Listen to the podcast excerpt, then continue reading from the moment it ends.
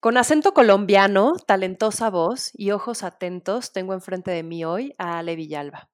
Tuve la oportunidad de conocerlo en su mero mole, haciendo viajar a cientos de personas a través de meditaciones que pretendían encontrarnos con nuestra alma. Y vaya que sí lo hicieron.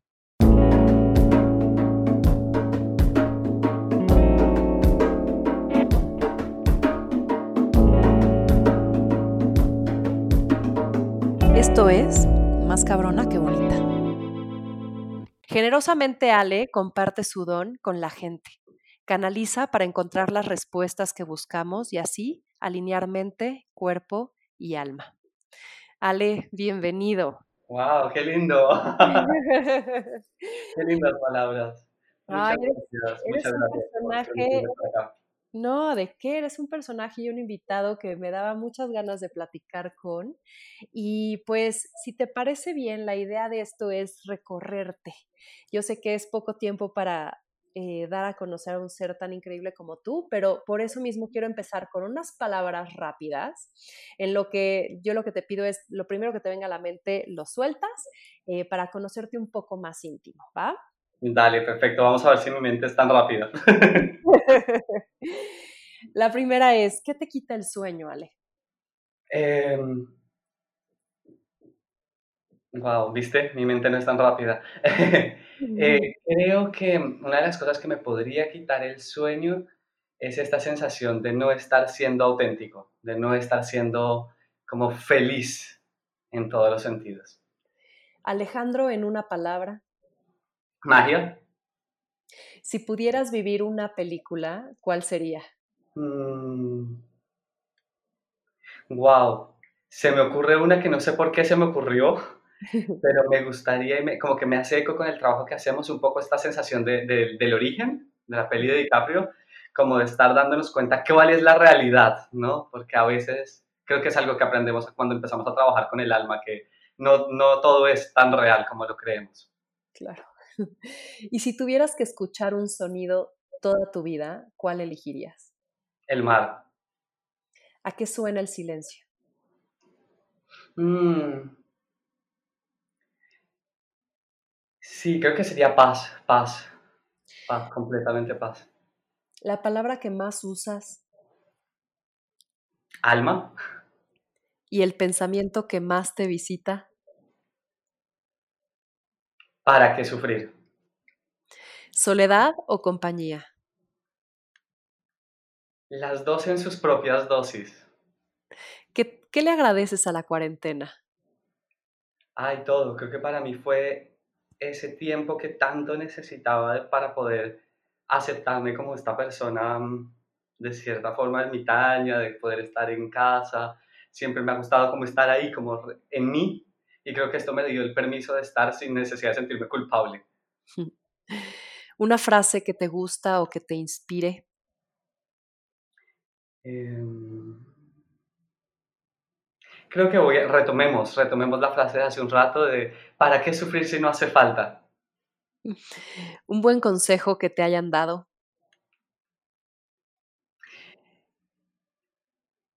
Que la, el único camino era este camino de encontrarse y de dejar que el alma se manifestara, eh, darle el permiso al alma de que sea.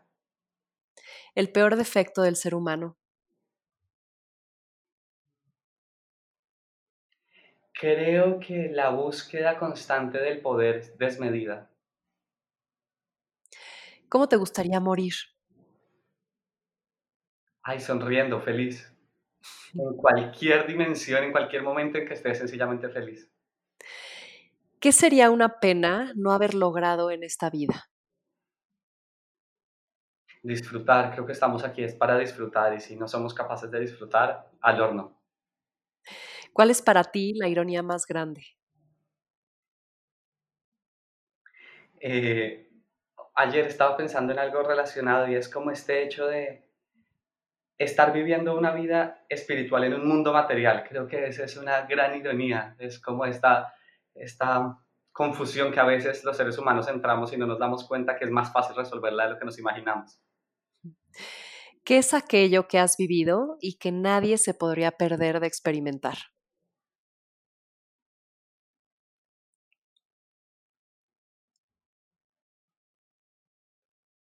Diría dos cosas. Eh, la primera, evidentemente, sí la meditación, el poder entrar y descubrir que adentro hay una cantidad de mundos, una cantidad de aprendizajes y de sabiduría. Y la segunda, creo que así mismo como, como en la meditación sería viajar a estos mundos internos, el viajar en los mundos externos también es bastante importante. Listo. Terminamos, Ale, esa sección. Oye, Ale, eres un ser mágico que viene a compartirse a través de dar llaves, de abrir puertas, de acercar a verdades y trabajas principalmente con el alma. Así que quiero empezar con el alma. Eh, ¿Cómo conceptualizas tú el alma? Para mí el alma es esa parte sabia, antigua, profunda que habita en nosotros, esa parte que creas en lo que creas, alguna vez has tocado, es ese Pepe Grillo mm. que está ahí todo el tiempo, pero que a veces nos gusta trasladarlo a algo externo, ¿no? Y pensar que es algo de afuera. Y no, a veces es bonito reconocer que es esa divinidad que habita en nosotros, eso sería el alma. ¿Por qué nos separamos de ella o por qué de pronto aparentemente dejamos de sentirla?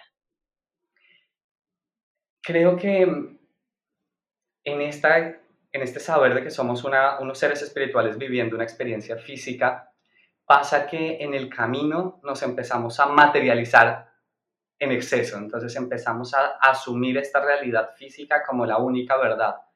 Y si esta es la única verdad, pues en esta verdad hay dolor, en esta verdad hay sufrimiento, en esta, en esta verdad hay una cantidad de cosas que definitivamente no nos gustan y que nos generan dolor. Y ese dolor nos va desconectando del alma. ¿Cómo descubres tu don, tu talento? ¿Cuándo fue? ¿Qué pasó? Eh, ¿Fue de pronto? ¿Fue poco a poco? ¿Te gustó? ¿Te asustó? Cuéntame un poco tu historia.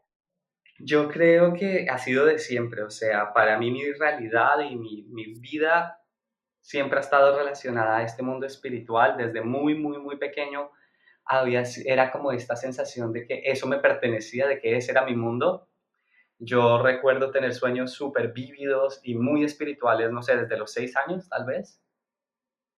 Eh, y de ir escuchando cada vez más a mi alma, que en ese momento no entendía que era mi alma, yo pensaba que era otra cosa, ¿no? De afuera, o, y escuchar que me iban diciendo y me iban conduciendo y me iban, no sé, ponle, me decían nombres de maestros espirituales que yo no tenía ni idea, o me hablaban de cosas que no tenía ni idea, o sea, que en mi consciente, en mi persona, en lo que tenía en mi información del cerebro no estaba, y de repente iba llegando información, iba llegando información. Era una información que además era muy fácil de procesar para mí en ese momento, ¿no? No era como algo que fuera desconocido, sino era algo de, claro, con razón, era algo de, ajá. Y eso me fue acercando mucho a investigar y a, que cada vez me acercara más a la espiritualidad desde una forma consciente. Y cada vez que, a medida que iba creciendo, los sueños iban volviendo más puntuales, más directos, más claros hasta que recuerdo uno, no sé, tal vez a los 9, 10 años, en donde me veía a mí, pero no era este cuerpo, sino era otro cuerpo, pero yo tenía la total conciencia de que ese era yo, en medio de una montaña nevada, con una vasija blanca enfrente mío que emitía sonidos. Hmm. Que al frotarla emitía sonidos y al levantarme me quedó la vibración en el oído. Y duré mucho tiempo como con ese sueño, como, como con ese impacto emocional de ese sueño tan, tan sincero y tan profundo y años después me di, me di cuenta, ay, esas vasijas se llaman cuencos de cuarzo, existen. ¡Wow! Era como una confirmación mucho más potente. Y en ese momento dije, bueno, es por el sonido. O sea, como que fue muy clara que era desde ese lugar y que ese era el punto en donde tenía el punto de partida. Y ahí empiezo a investigar muchísimo sobre el sonido, sobre el poder sanador del sonido. Y eso me lleva luego a investigar sobre comunidades indígenas, sobre el uso del sonido en comunidades indígenas, de, por supuesto de mi país, y bueno, y luego a interesarme en otras formas de uso sonido terapéutico.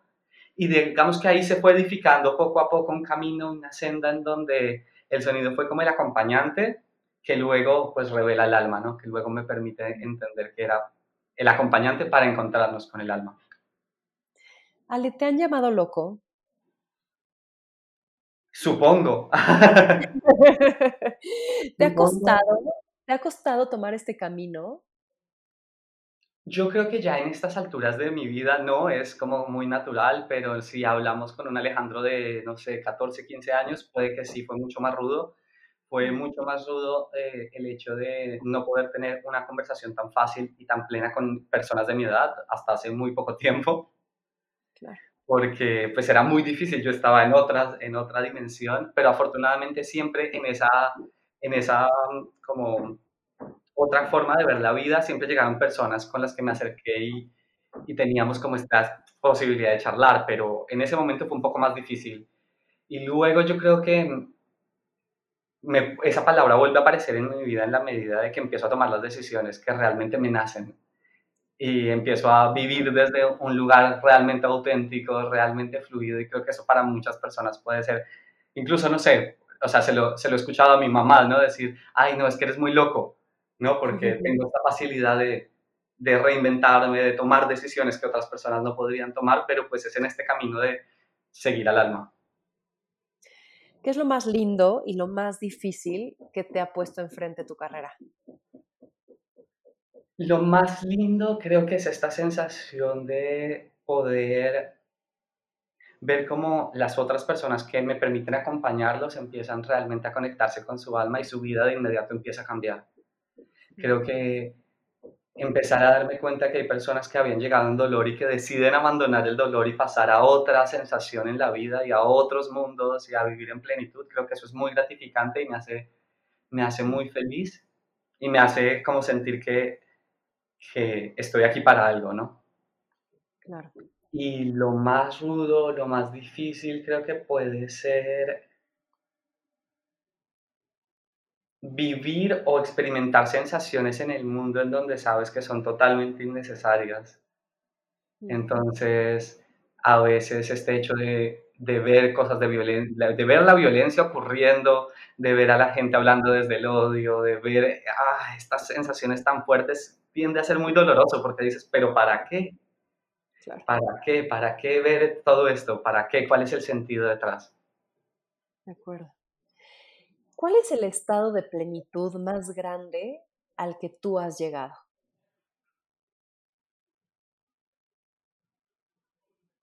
Creo que podría hablar de varios diferentes estados. Creo que estos estados de plenitud o de iluminación, como a mí me gusta a veces llamarlos, son estados como pasajeros, momentáneos, instantáneos. Es como fragancias, ¿no? Que que estás de repente y pasa la fragancia de la rosa y dices, wow. Entonces creo que hay estados de plenitud muy potentes que logras en la meditación, entonces esto sería todos los días, porque en mi práctica pues la meditación hace parte del día a día varias horas.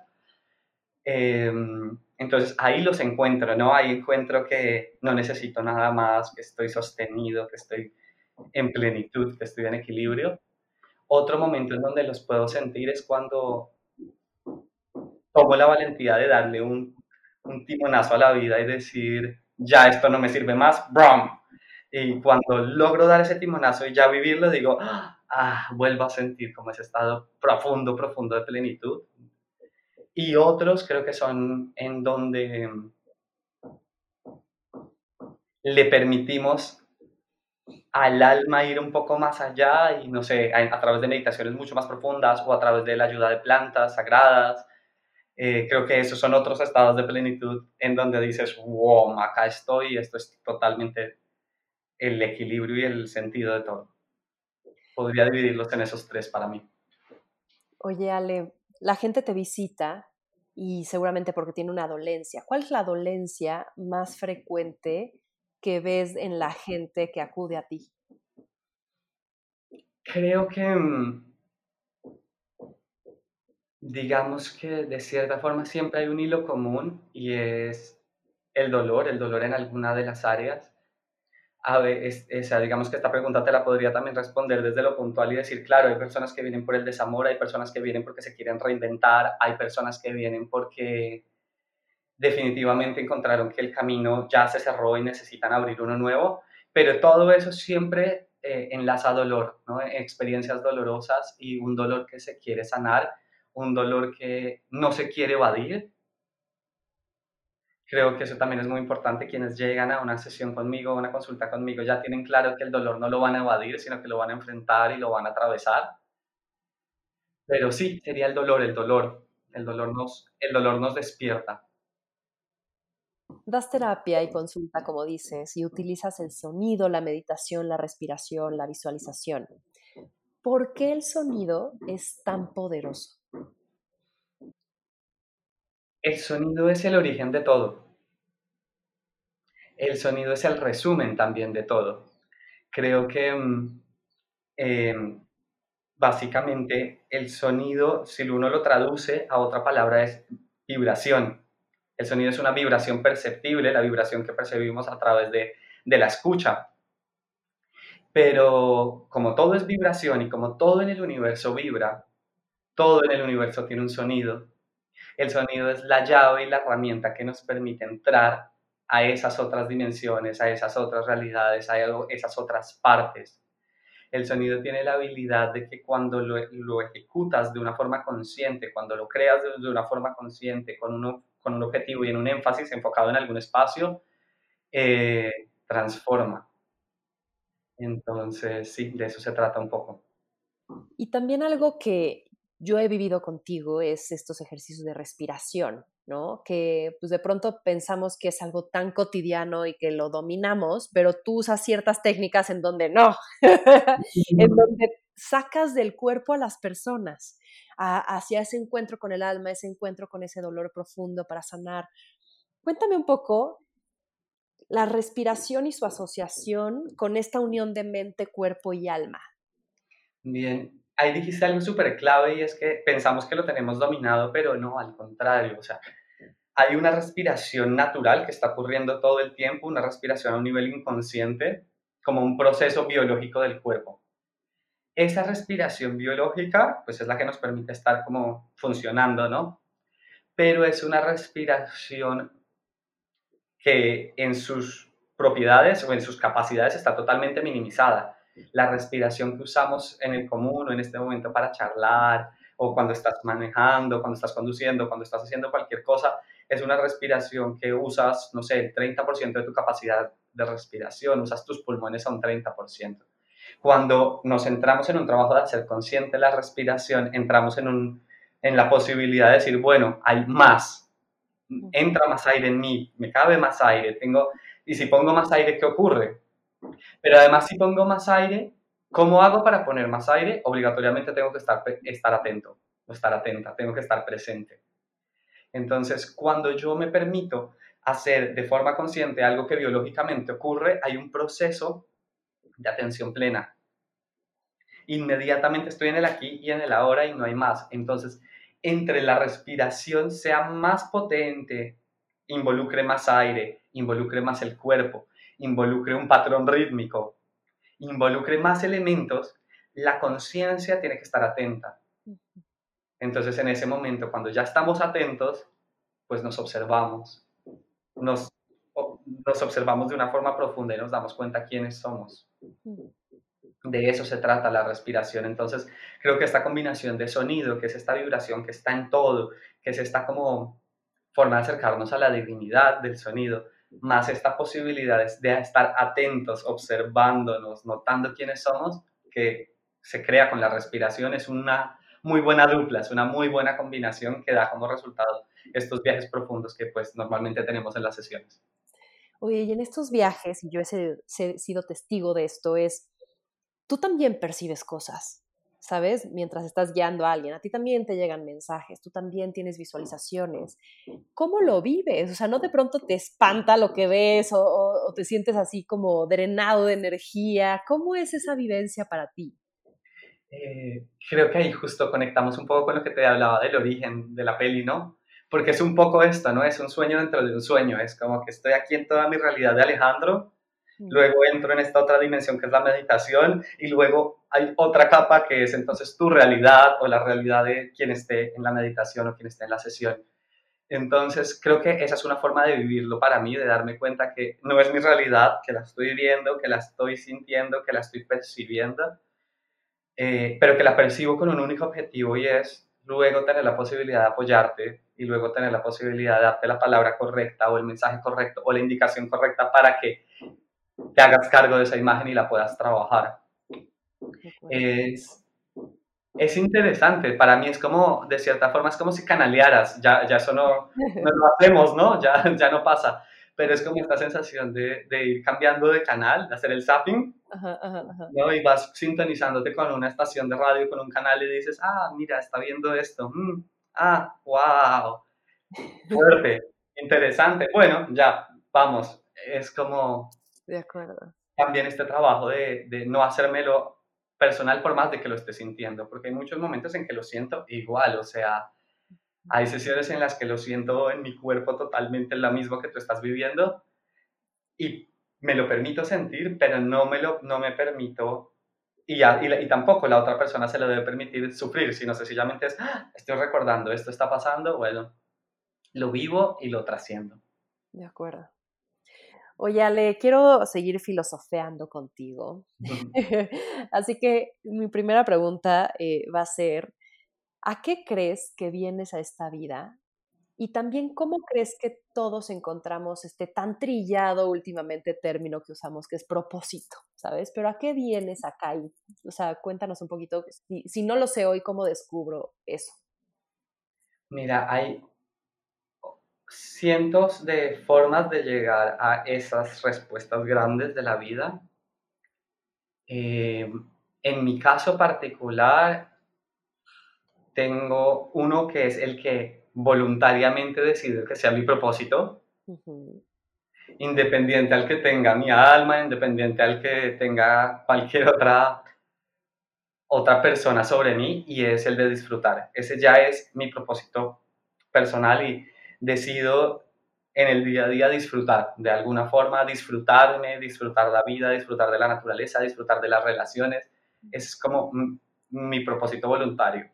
Y creo que eso es muy importante también, ¿no? Que seamos capaces de decir, desde mi libre albedrío, yo decido esto, ¿no? Entonces en el mío sería disfrutar. Pero entiendo que mi alma también tiene uno. Y entiendo que mi alma ha tenido este de ayudar a otros a, elevar su conciencia, ayudar a otros a liberarse del dolor. Es uno que hace parte de mi alma y que yo lo integro y que me parece buenísimo también realizarlo. Pero creo que si una persona quiere llegar a encontrarlo y a tener un poco más claro de para qué estamos aquí, lo primero que yo le diría es elige el tuyo, elige uno. Porque ahí cuando somos capaces de elegir nos damos cuenta de una cosa y es que tenemos las llaves de nuestra vida y que somos los pilotos de la vida. Y eso es súper importante porque a veces podemos, incluso en este mundo espiritual, pasar años y años y años y años tratando de encontrar una respuesta que la teníamos desde el momento inicial y era pues lo que yo quiera. Claro. Pero luego de eso, luego de que tienes una y de que tú eliges uno, ahí ya puedes empezar a preguntarle al alma. ¿Cómo le preguntas al alma? Pues meditar, puedes buscar cualquier experiencia que te permita entrar en un contacto profundo con el mundo espiritual, con las dimensiones espirituales, y ahí volver a preguntar. Entonces, hay personas que, lo, que descubren sus propósitos de vida en ceremonias de ayahuasca, en ceremonias de sapo, en, en un temazcal, en una búsqueda de visión. O sea, hay mil opciones. O hay otras personas que lo descubren en una meditación de una hora conmigo, o hay personas que vienen muchas sesiones a encontrarlo o hay personas que están en un momento en la playa y descubren que están en la vida para determinada cosa. Entonces creo que sí se trata de uno elegir el propio, pero luego permitirte escuchar, permitirte escuchar mi alma que tiene para mí, mi alma que planea también para mí. De acuerdo. Oye, Ale, háblame de lugares sagrados esos rincones que de pronto has tocado, que tienen grandes secretos y sabiduría por revelar. No sé si tengas alguna anécdota especial o algún lugar con sentido que tenga algo, algo especial para ti. Sí, creo que hay miles. O sea, ah, yo creo que todos los lugares tienden a sanar alguna parte de nosotros, o a activar, o a despertar. En mi caso, particular, digamos, tengo un gran amor por mi país, tengo un gran amor por las montañas, soy una persona de montaña, entonces creo que las montañas siempre van a, darte una respuesta. En Bogotá tengo en particular una montaña que quiero muchísimo y en donde sé que ahí están todas las respuestas pero también saliendo y saliendo y, como saliendo y a explorar otros lugares, eh, no sé, México, el país en general es un lugar ultra potente. La primera vez que yo estuve en México, en Ciudad de México, dije, ah, aquí tengo que estar. En algún momento aquí será, o sea, lo, lo fue súper claro, porque la energía de la Ciudad de México es una energía única en su especie, es una ciudad tan grande, tan potente, tan caótica, en donde no deberías poder conectarte tan fácil. en donde los procesos espirituales deberían ser más lentos, por el mismo caos, ¿no? Por la misma densidad de, la vida. Y no, pues resulta que es un lugar ultra potente, es un lugar ultra espiritual para mí. Eh, no soy católico, pero mi familia, o sea, crecí en una familia católica, no, no profeso la fe católica, no soy católico, pero un lugar como la Basílica de Guadalupe es uno de los lugares que más lágrimas me ha sacado solo por entrar. Mm. Y no soy católico, y el amor que hay en ese lugar, la devoción que hay, la sensación de que la divinidad te sostiene. Mm. O sea, lo digo y ya me dice, eh, es increíble. Ese es, un, es uno de mis lugares consentidos de la Ciudad de México y que me, me hace entender mucho de, de wow, aquí, eh, por, eso, por eso es tan poderosa, ¿no? Porque hay todos estos lugares. Eh, si nos vamos a Asia, ay, Asia es mística en toda, ¿no? Toda, toda Asia tiene esta posibilidad de que en Asia decidieron vivir una vida material desde un, desde un enfoque espiritual. Hmm. Y eso creo que es algo que tenemos que aprender y que tenemos que seguir integrando nosotros en la vida, a naturalizar en este mundo físico lo espiritual, a bajarlo, a verlo como algo posible. Entonces, eh, uno de los lugares que amo y que tengo así en el corazón como grabado es una isla, una pequeñita isla en Tailandia que se llama Kopangan.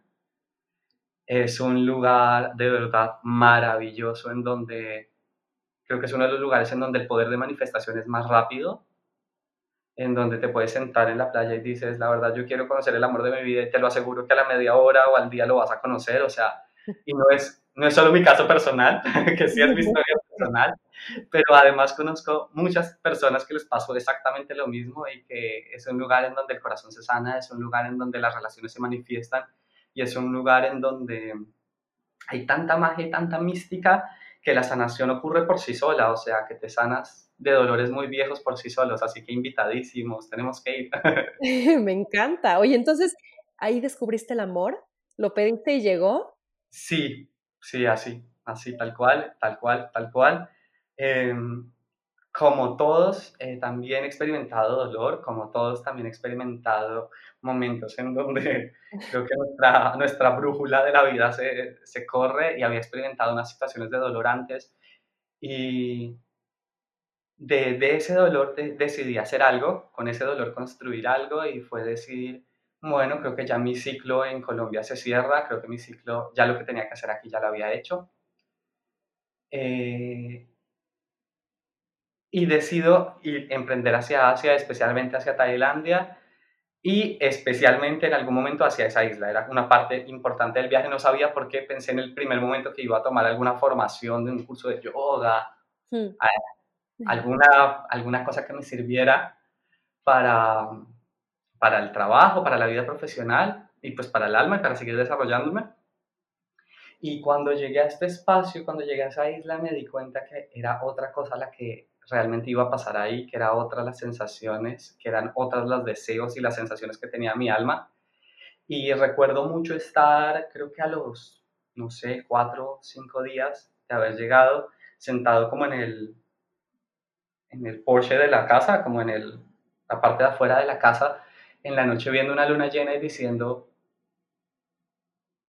quiero vivir un amor sano, quiero vivir un amor lindo, pero era una sensación que iba más allá de mi mente, era algo del alma diciéndome, lo siguiente es esto, ¿no? Y dije, wow, pues sí, pues bueno. o sea, que dije, bueno, pues sí, está interesante que, ya después de, ya este otro proceso se cerró hace mucho tiempo, ya es el momento como de, de hacer otras transformaciones. Y esa noche creo que lo pedí y no sé, cinco días después apareció y y, ya, y hemos atravesado el mundo juntos, así que ha sido bastante lindo. Qué bonito, Ale. Ha sido bastante lindo. Oye, quisiera hablar de algunos conceptos. Para ti, ¿qué es la libertad? Yo asocio la libertad a la autenticidad. En la medida en que eres libre en cuanto seas auténtico, seas capaz de manifestar tu verdad en la tierra. Entonces, eso te va a hacer libre. Si eres capaz de aceptar que tu verdad hoy es, por ejemplo, puede que para alguien sea generar abundancia, hacer dinero, y en el mundo material estás, está generándolo y haciéndolo porque lo siente desde ese lugar, pues buenísimo, estás siendo libre, ¿no? Desde, desde, desde esa visión. Pero también si eres una persona que está un poco más enfocado en o enfocada en el disfrute, en llevar una vida más despacio, en conectarte con la naturaleza, con los sentidos, en conectarte con el amor, y estás siendo un banquero, pues creo que ahí ya no eres libre. Claro. Entonces la libertad tiene que ver, está muy conectada, es eso, con la autenticidad y con la capacidad de yo manifestar mi verdad en el mundo. Eso te hace libre. Y pensando en eso, en que de verdad las decisiones, las decisiones que tomemos sean auténticas y vengan desde un lugar real, desde un lugar sincero. La sinceridad nos hace libres también. Oye, mencionas en este caso cuando sientes amor por alguien, ¿cómo experimentas la libertad en una relación? Es un reto, es el reto. Es un reto porque lastimosamente lo que aprendimos de las relaciones es todo lo opuesto a libertad, ¿no? Cuando empezamos, cuando crecemos, cuando, sí, cuando somos pequeños y vamos creciendo y vamos desenvolviéndonos en la vida, lo que nos enseñan es que, pues que el matrimonio, pues que tienes que encontrar a la persona, ¿no? Y, que si la encuentras, pues no la puedes dejar ir. Y que si la encuentras, tienes que hacer todo lo posible y sacrificarte todo lo posible, pues para que no se vaya, para que se quede contigo y para que puedan juntos hacer lo que tengan que hacer. Y ahí ya, yo creo que ahí ya el amor desaparece en el momento en que yo quiero controlarlo, en el momento en que yo pienso que es la persona y que hay una persona para mí en el mundo y que esa es la persona, creo que ahí también nos equivocamos terriblemente porque el amor no, el amor no cabe en una persona. El amor está en todo, todo el tiempo ocurriendo, ¿no? Entonces, si yo llego a pensar que el amor viene exclusivamente de una persona, pues me estoy limitando y allá no estoy viviendo en libertad. De acuerdo y así mismo así me estoy apegando más.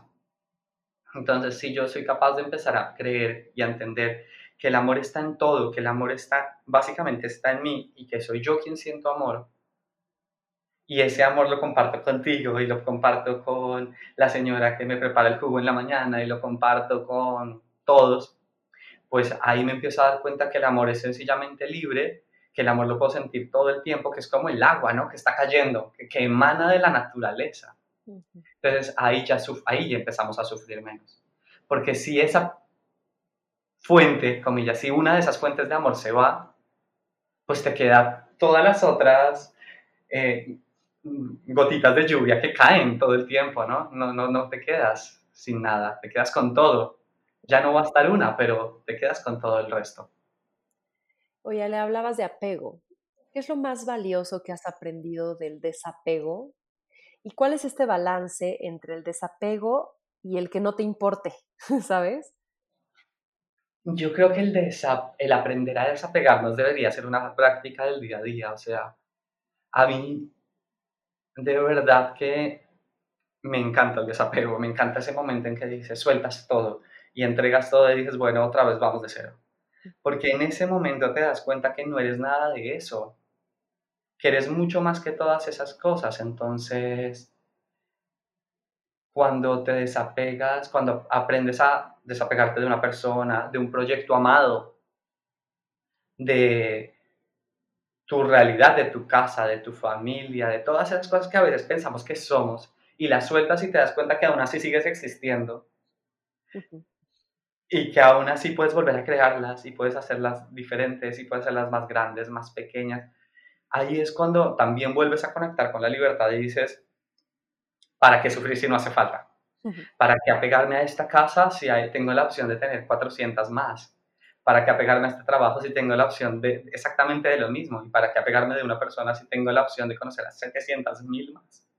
Somos millones de millones. Y millones de millones de personas además hermosas. Entonces, en ese momento también, cuando vives el desapego, creo que conectas con la abundancia. Esto es una otra ironía de la vida. Mm. Que cuando queremos aferrarnos a algo, somos supremamente pobres. Mm. Y cuando lo sueltas y te das cuenta de, ah, ahora tengo todas estas otras posibilidades, es como, wow, qué, qué lindo, qué linda sensación se, siente. Entonces sí, es como algo de lo que siempre le recomiendo a la gente. En algún momento de la vida y en algún momento del día, no solo de la vida. haz pequeños desapegos, desapégate de esas cosas que crees que son importantes, desapégate de esas personas que crees que son vitales para la vida. Y cuando te tomas esa distancia, como que el panorama cambia, puedes ver al otro como en, mayor libertad, puedes ver al otro en mayor felicidad, puedes ver al otro, que esto es muy importante en las relaciones y es que si decidimos estar juntos en cualquier plano, en las relaciones amorosas, en el trabajo, en lo que sea, o en los amigos, o en la familia, si decidimos charlar, si decidimos estar juntos es porque lo estamos decidiendo, no porque nos toca. Mm. Entonces, cuando me doy cuenta que es porque lo estamos decidiendo y recibo una llamada de un amigo mío y digo, ¡Ah! decidió llamarme. Entonces, y yo le contesto y decido contestarle, es como, ¡Ah! no, está otra vez la emoción de, de cuando éramos pequeños. Y así debería ser la vida. Entonces, cuando ves a tu pareja a tu lado, deberías decir, uff, decidió estar conmigo hoy otra vez. ¡Qué emoción! ¿Qué hacemos? ¿Cómo lo celebramos? trata. Oye, ¿crees que tenemos acuerdos de almas? Que la gente que te topas en esta vida o en cualquier otra vida es porque en algún momento anterior decidiste toparte? Total. En la investigación que yo he podido venir realizando con el alma, para mí y con las personas con las que trabajo, nos damos cuenta que el alma, em, si bien es muy sabia, como le decíamos al inicio, y si bien tiene mucha sabiduría y mucho conocimiento que ha venido acumulando a lo largo de las experiencias, también tiene sus apegos y también tiene sus cosas a trabajar. Y justamente por eso sigue en este ciclo, ¿no? Por eso sigue viniendo. Y en esos apegos y en estos procesos no resueltos, eh, encontramos que hay muchos acuerdos, encontramos que hay muchos pactos, encontramos que hay muchos votos, encontramos que hay muchas fidelidades que a veces son muy difíciles de disolver y nos seguimos encontrando con los mismos y con las mismas, pero a medida que nos vamos encontrando con los mismos y con las mismas, tenemos la opción de decidir otra vez, hoy si nos queremos seguir encontrando para sufrir o si nos queremos seguir encontrando para disfrutarnos o si sencillamente ya no queremos, porque también tenemos la libertad de decidir, la verdad, ya no nos queremos encontrar más. Ya estuvo bueno, pasemos la página y sigamos adelante. Pero sí, muchos de nuestros, de nuestros núcleos familiares, muchos de nuestros grandes maestros en la vida, de esos maestros en el amor y en el dolor, son maestros que ya vienen de atrás y que nos han venido enseñando, que les hemos venido enseñando y que nos volvemos a encontrar hasta que el punto en que decidamos o seguir encontrándonos por pleno amor porque ya aprendimos todas las lecciones y ahora solo nos queremos seguir disfrutando o sencillamente decidir pasar la página. De acuerdo. Oye, Ale, estuvimos juntos en un programa de Victoria 147 en el que fuiste uno de los expertos y justo se llamaba Habítate. ¿Qué le dirías a la gente que es indispensable hacer, sentir, tener, practicar para habitarse mejor? Ayer que tuve un día de pensar y de, sentir un poco, estaba en la playa pensando cuáles serían siete cosas a desarrollar o tres cosas a desarrollar que fueran vitales para las personas, ¿no? Y mm, como un resumen de todas las cosas que, hemos, que ves en las sesiones y que, que vas trabajando, yo pienso que una muy importante, la primera que ayer llegué a la conclusión, era el tiempo. Tienes que tener tiempo. Si no tenemos tiempo, no somos dueños de la vida. Mm. Entonces, y cada uno en su medida, en la medida de lo posible, pues desarrollar esta posibilidad de tener su tiempo, su espacio para, para verse, para observarse. Cuando estamos en los momentos de más dolor en la vida, curiosamente son en los momentos en que nunca paramos a observarnos, en que nunca paramos a, decir, mm, creo que algo está mal, porque si paráramos a decir algo está mal, pues paramos, a nadie le gusta sufrir. Pero como no nos damos el tiempo de parar, de observarnos, de darnos cuenta cómo estamos, pues entramos en el primer problema que es el sufrimiento. Entonces, tener tiempo. La segunda cosa que creo que hay que incorporar en la vida es naturalizar la vida, o sea, darnos cuenta que somos parte de la naturaleza, que la naturaleza vive en nosotros, que no somos seres aparte de la naturaleza. Entonces, quienes se pueden ir a vivir al campo, buenísimo, quienes se pueden vivir, vivir al lado del mar, buenísimo, pero quienes viven en un departamento, pues naturaliza tu departamento, vuélvelo hermoso, vuélvelo un lugar que sea propicio para la vida. Porque finalmente volvemos a lo mismo, estamos aquí es para disfrutar. Pero entonces, para que yo pueda disfrutar, tengo que tener tiempo para disfrutar, tengo que vivir en un espacio que me permita disfrutar. Y el tercer truco, que creo que sería como la tercera transformación, es generar red. Tenemos que generar red en donde los que nos rodean sean personas que comparten nuestros valores. Mm. Y creo que eso es también algo tan mágico y tan maravilloso de, de tu trabajo, de lo que encontramos en Habítate, ¿no? Cuando encuentras red y cuando te das cuenta que hay otras 300 personas, 400 personas que también quieren descubrir su alma, que también quieren ser mejores personas, que también quieren generar abundancia desde el amor, desde, wow, ahí te das cuenta que no estás sola, que no estás solo y te cambia la vida.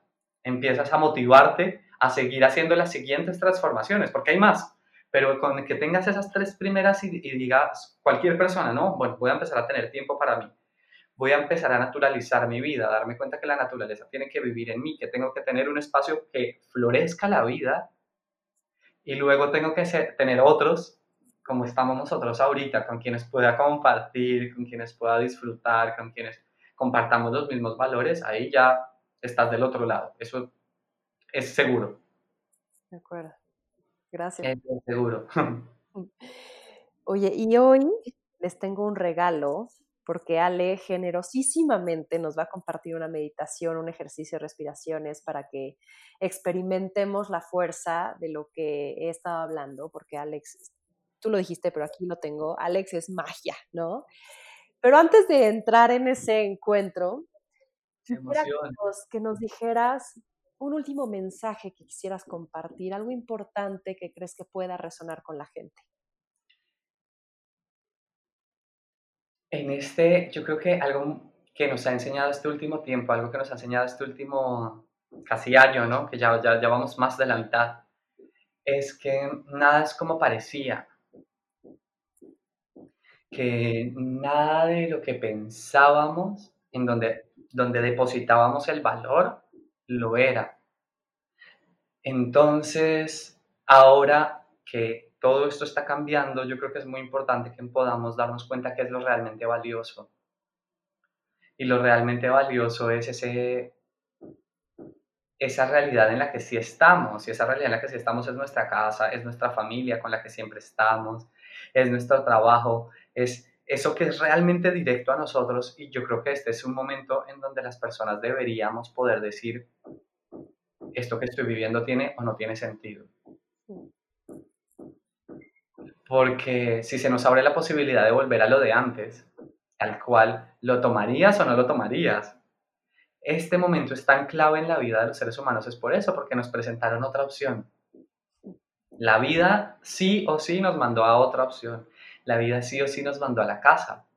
Y nos mandó a la casa para que pudiéramos observar, observar cómo vivimos, observar cómo nos relacionamos, observar cómo nos sentimos a nosotros mismos, a nosotras mismas y entonces, este es el momento perfecto para decir, esto tiene sentido o no. Las relaciones que tengo tienen sentido o no. La forma en que vivo mis relaciones tiene sentido o no. Y qué mejor que este momento para tomar esas decisiones y para sincerarnos.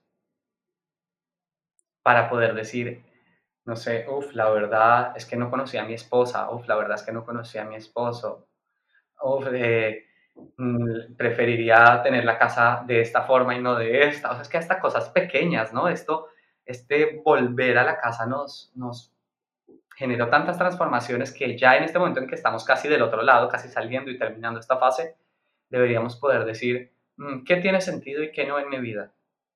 Creo que eso es una clave para, para este momento transformador. Gracias, Ale. Y para todos los que nos escuchan, les recomiendo ampliamente contactar a Ale para estas inquietudes, para estos dolores, para estas eh, de pronto dudas o búsqueda de, del ser, para este despertar de conciencia. ¿Dónde te encontramos, Ale? Ay, qué linda, qué linda, qué linda por, por invitarlos. Em, en Instagram me pueden encontrar por Alep Villalbajé. Ahí estoy. Y también pueden encontrarme en una página que tengo en internet que se llama panganescuela.com. Ahí también hay parte de mis meditaciones y de las cosas que hago. ¿Y qué podemos encontrar contigo? Terapias, sesiones, consultas, cuéntanos un poco. Eh, conmigo pueden encontrar un espacio seguro para investigar en el alma, un espacio seguro para liberarse del dolor, un espacio seguro y amoroso para decidir empezar nuevos rumbos. Entonces, todo esto ocurre en el marco de sesiones de terapia individual, en el marco de meditaciones y en el marco de algunos cursos. Entonces, pero básicamente independiente a lo que la persona quiera, sea una sesión, sea una meditación, lo que va a encontrar es esto, es esta posibilidad de investigar en el alma y decidir liberarnos del dolor, porque ¿para qué sufrir si no hace falta? Padrísimo. Ale, pues ahora sí, con mucha emoción, te dejo eh, a todos nosotros en tus manos. Ay, qué linda. Muchas, muchas gracias por esta invitación. Gracias por permitirme hacer parte de este espacio, de este proyecto tuyo. Mm. Y qué lindo de verdad que justamente estés haciendo esto que tanto se necesita Mm. Esto que es de lo que te hablaba, de crear esta red de personas que, que quieran algo mejor, que de verdad y genuinamente decidan ir un paso más allá, ir un paso más allá fuera del dolor, un paso más allá en la plenitud, en la satisfacción.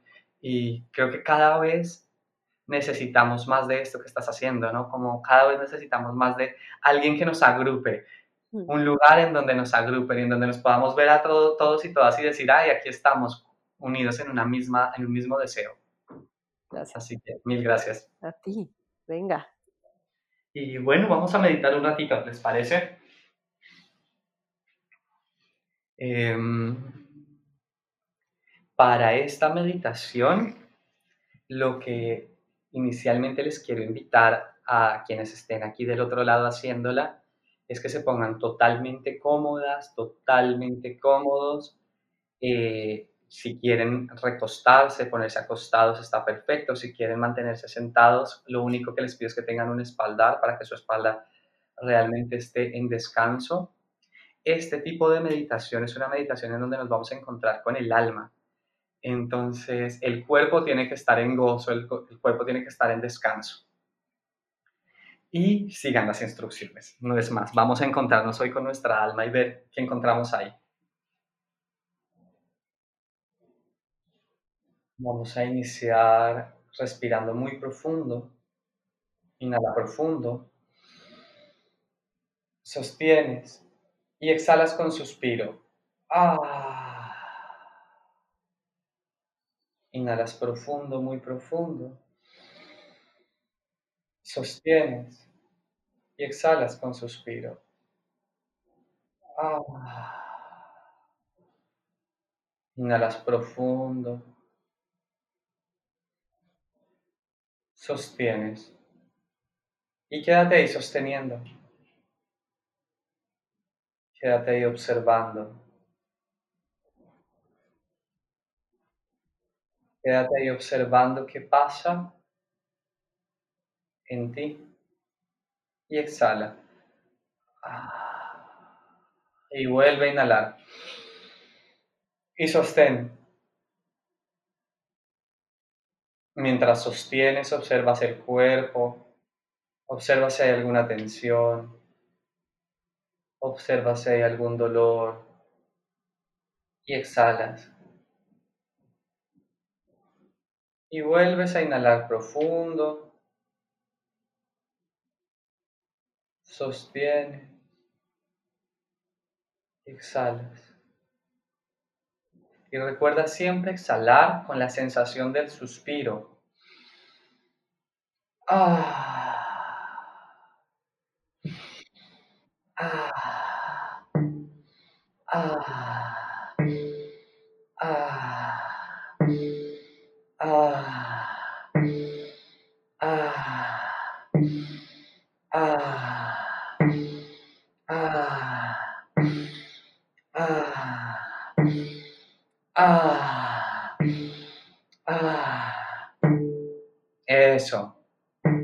Mantente ahí.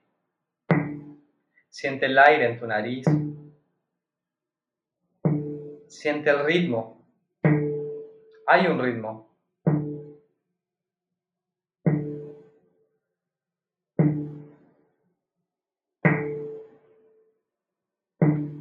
Eso. Siente.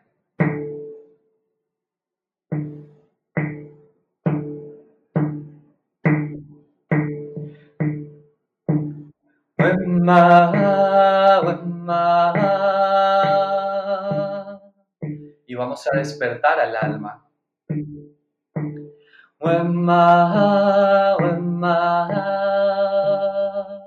Eso, mantén tu respiración.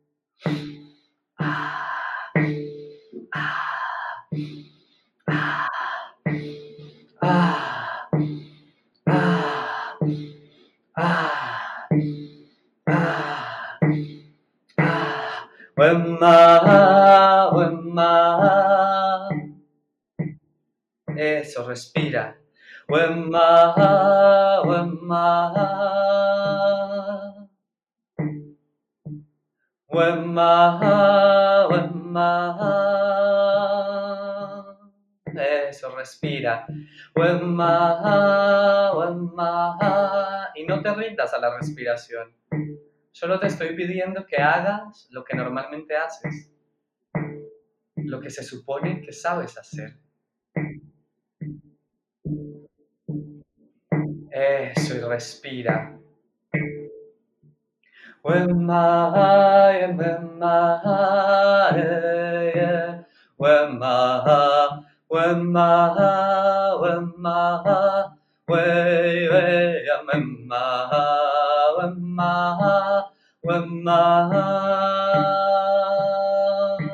Eso. Eso. Y exígele un poco al cuerpo. Mantén esa respiración, mantén este poder de la respiración.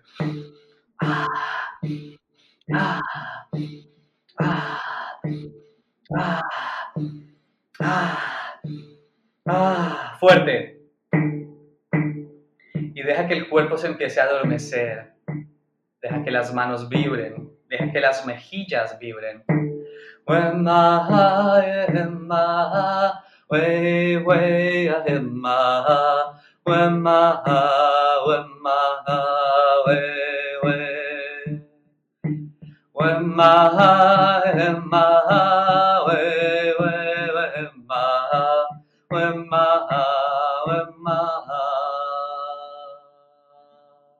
Respiras profundo, sostienes el aire, obsérvate.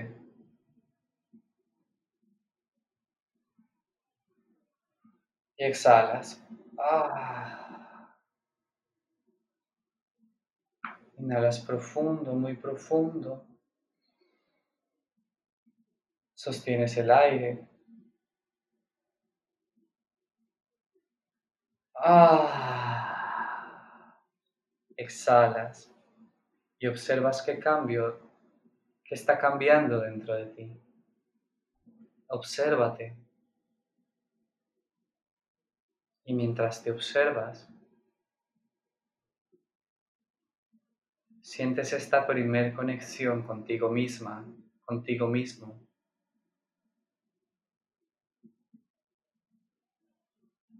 Sientes esta primer conexión con la luz que habita en ti. Y en voz alta vamos a llamar al alma. Vamos a decirle, alma mía, Dios, diosa que habita en mí, aquí y ahora te llamo. Habítame profundamente y respira tu alma. Ah, respírala. Ah, respira el alma, inhálala. Imagínate que el alma está en el cielo, en lo alto, y a través de tu respiración haces que baje, que entre en tu cuerpo. Respira el alma. Ah.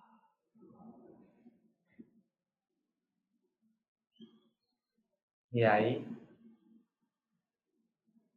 observa qué sientes cuando llega tu alma, cómo se siente llamar al alma, cómo te sientes ahora.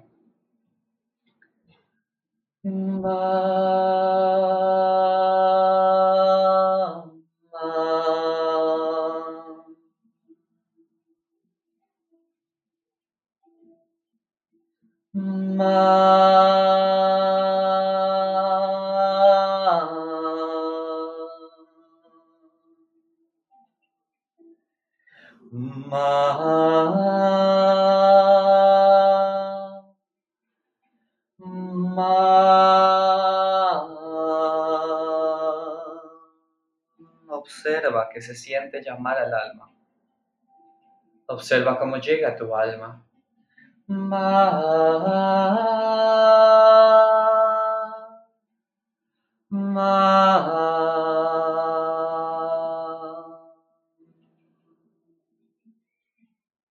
Observa tu alma y agradecele por estar.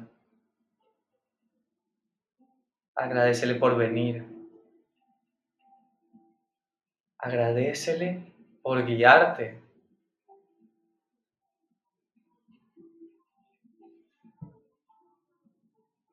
Agradecele por toda la luz, por toda la guía, por toda la asistencia. Agradecele por ser la voz de tu conciencia.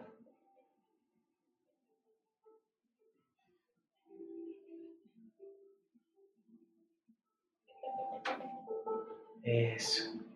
Agradecele por ser ese punto de conexión con la divinidad.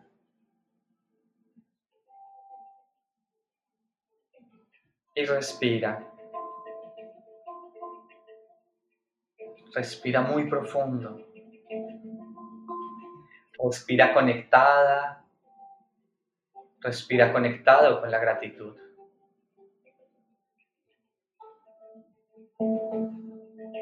Con la certeza de que el alma solo quiere amor para ti.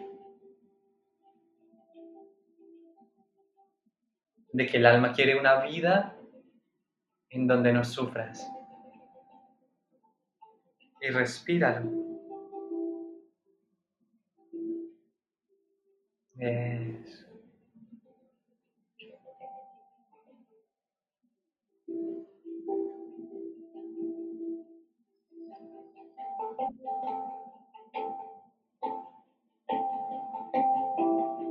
respira muy profundo.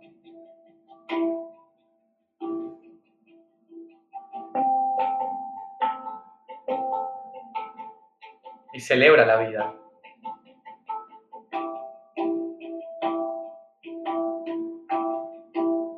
agradece.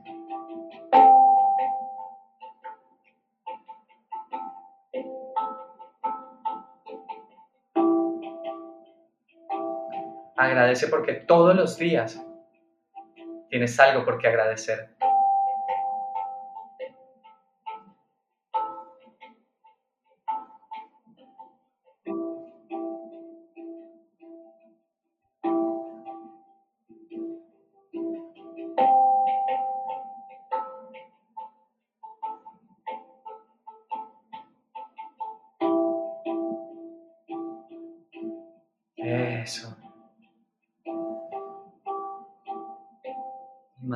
Ahí.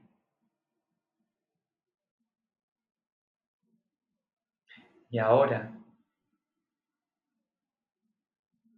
si así lo quieres, y si quieres seguir entablando esta conexión con el alma, vamos a hacer una respiración que va a ayudarte a mantener durante más tiempo esta conexión con el alma, para que a lo largo de la semana, de los días, la sigas sintiendo. Que te preparas, inhalas profundo, sostienes el aire Exhalas a través de la boca. Ah. Y vamos a hacer un corto ciclo de respiración que te va a conectar más profundo con el alma y que te va a dejar en conexión. Vas a prepararte.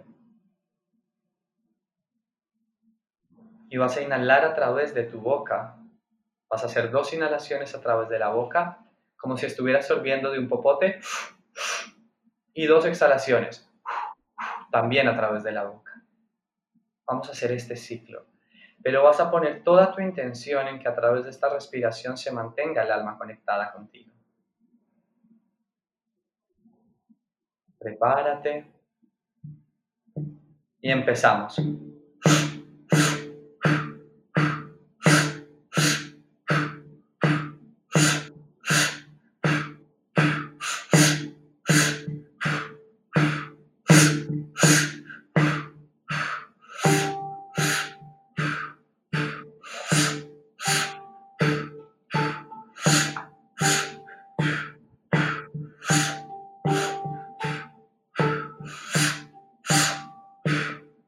Eso. Mantén la respiración.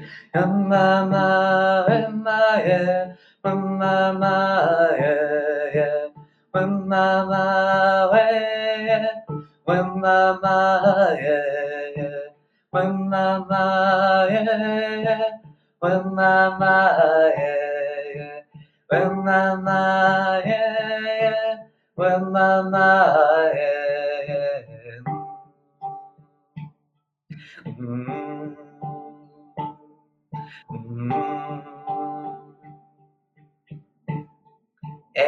mantén una vez más.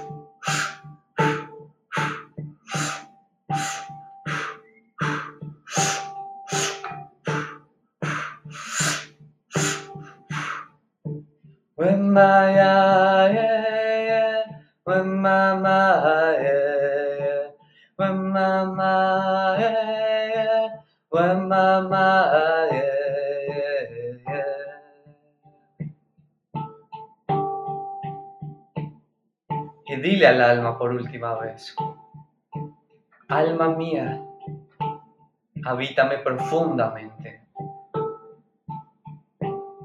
Alma mía, guíame. Alma mía, habítame hoy siempre. When yeah, when mama, yeah.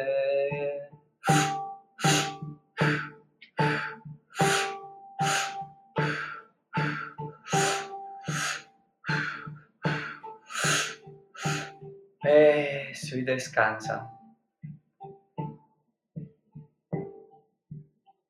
Y quédate ahí flotando.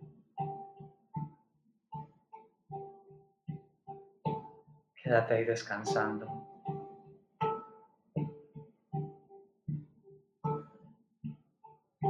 Quédate ahí disfrutando de tu alma.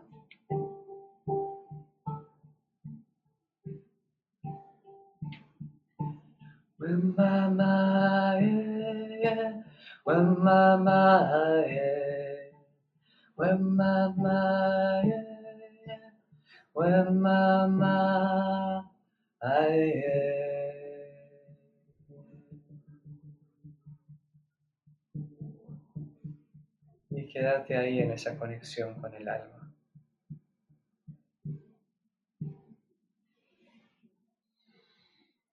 Ah,